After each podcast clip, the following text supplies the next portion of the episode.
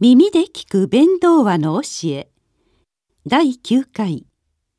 士官多座。ただただ座禅を行じる。この配信は曹洞宗の提供でお送りいたします。弁道話の問答の形式をとっている部分のうちの11番目のやり取りから見ていきましょう。教では人間としてのあるべき姿を定めこれを仏教徒が守るべき戒めとしました。さらに生活をしていく中での禁止事項を定めこれを律と呼びました。これらを総合したものが戒律という呼称です。質問者は座禅修行を行う者は戒律も守るべきでしょうかと問います。これに対し道元禅師は戒を護持していくことは座禅を修行する人々が課せられた定めであり仏教徒としての基本的なあり方だと答えておられます。仏教で大切にする戒めを守ることは仏教徒としての基礎的な生活といえます。その背景にはお釈迦様の教えをよりどころとして人生を全うするというお誓いがあることも忘れてはならないでしょう。お釈迦様に対する木へのお誓いを再確認し人間のあるべき道を歩みましょ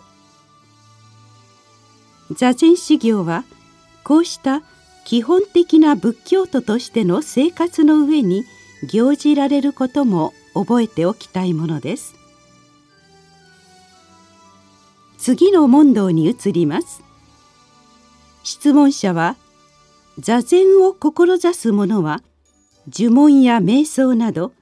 座禅以外の修行方法を兼ねて修行してもよいのでしょうか？と問います。これに対し道元禅師は中国でのご体験を話されます。宋の国今の中国で愚道の旅をされていた頃座禅修行の極意を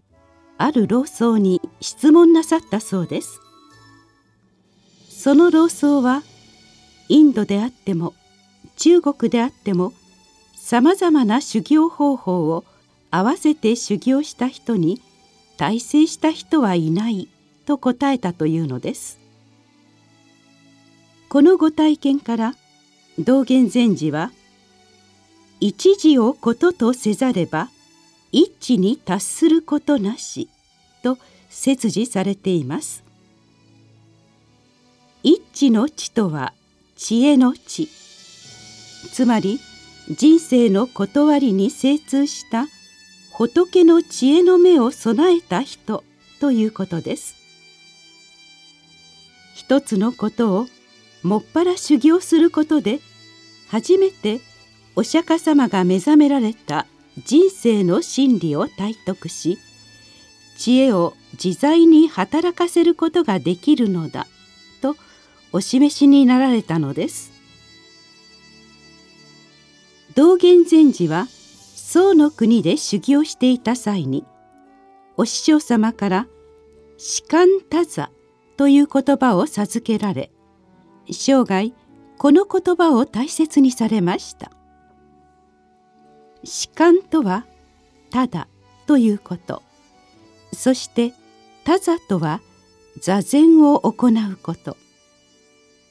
ただただ座禅に専念すること。それは頭であれこれ考えることを一度休息し座っている姿に身を任せ座禅になりきる姿を言うのです。そうした座禅の実践においては仏教の教えの奥義が説かれた呪文の行いや瞑想によって精神を集中させ心を安定させるといった修行法は必要ないのです。どの修行法もこれまでの伝統の中でお釈迦様が説かれた悟りの境地を体得する修行の在り方として尊重されるべきでしょう。ただしそれぞれにアプローチの違いがあり異なった一層にあることを自覚しておくことも大切なことです。近年はマインドフルネス瞑想やピパッサナ瞑想が流行しそれらを入り口として座禅に関心を持ってくださる方もたくさんいてとてもありがたいことだと思います。その一方でマインドフルネス瞑想やピパッサナ瞑想と座禅を同じようなものだと捉える向きもあるようです両者は基盤が異なることをわきまえそれぞれを正しく理解することも求められていると言えるでしょう。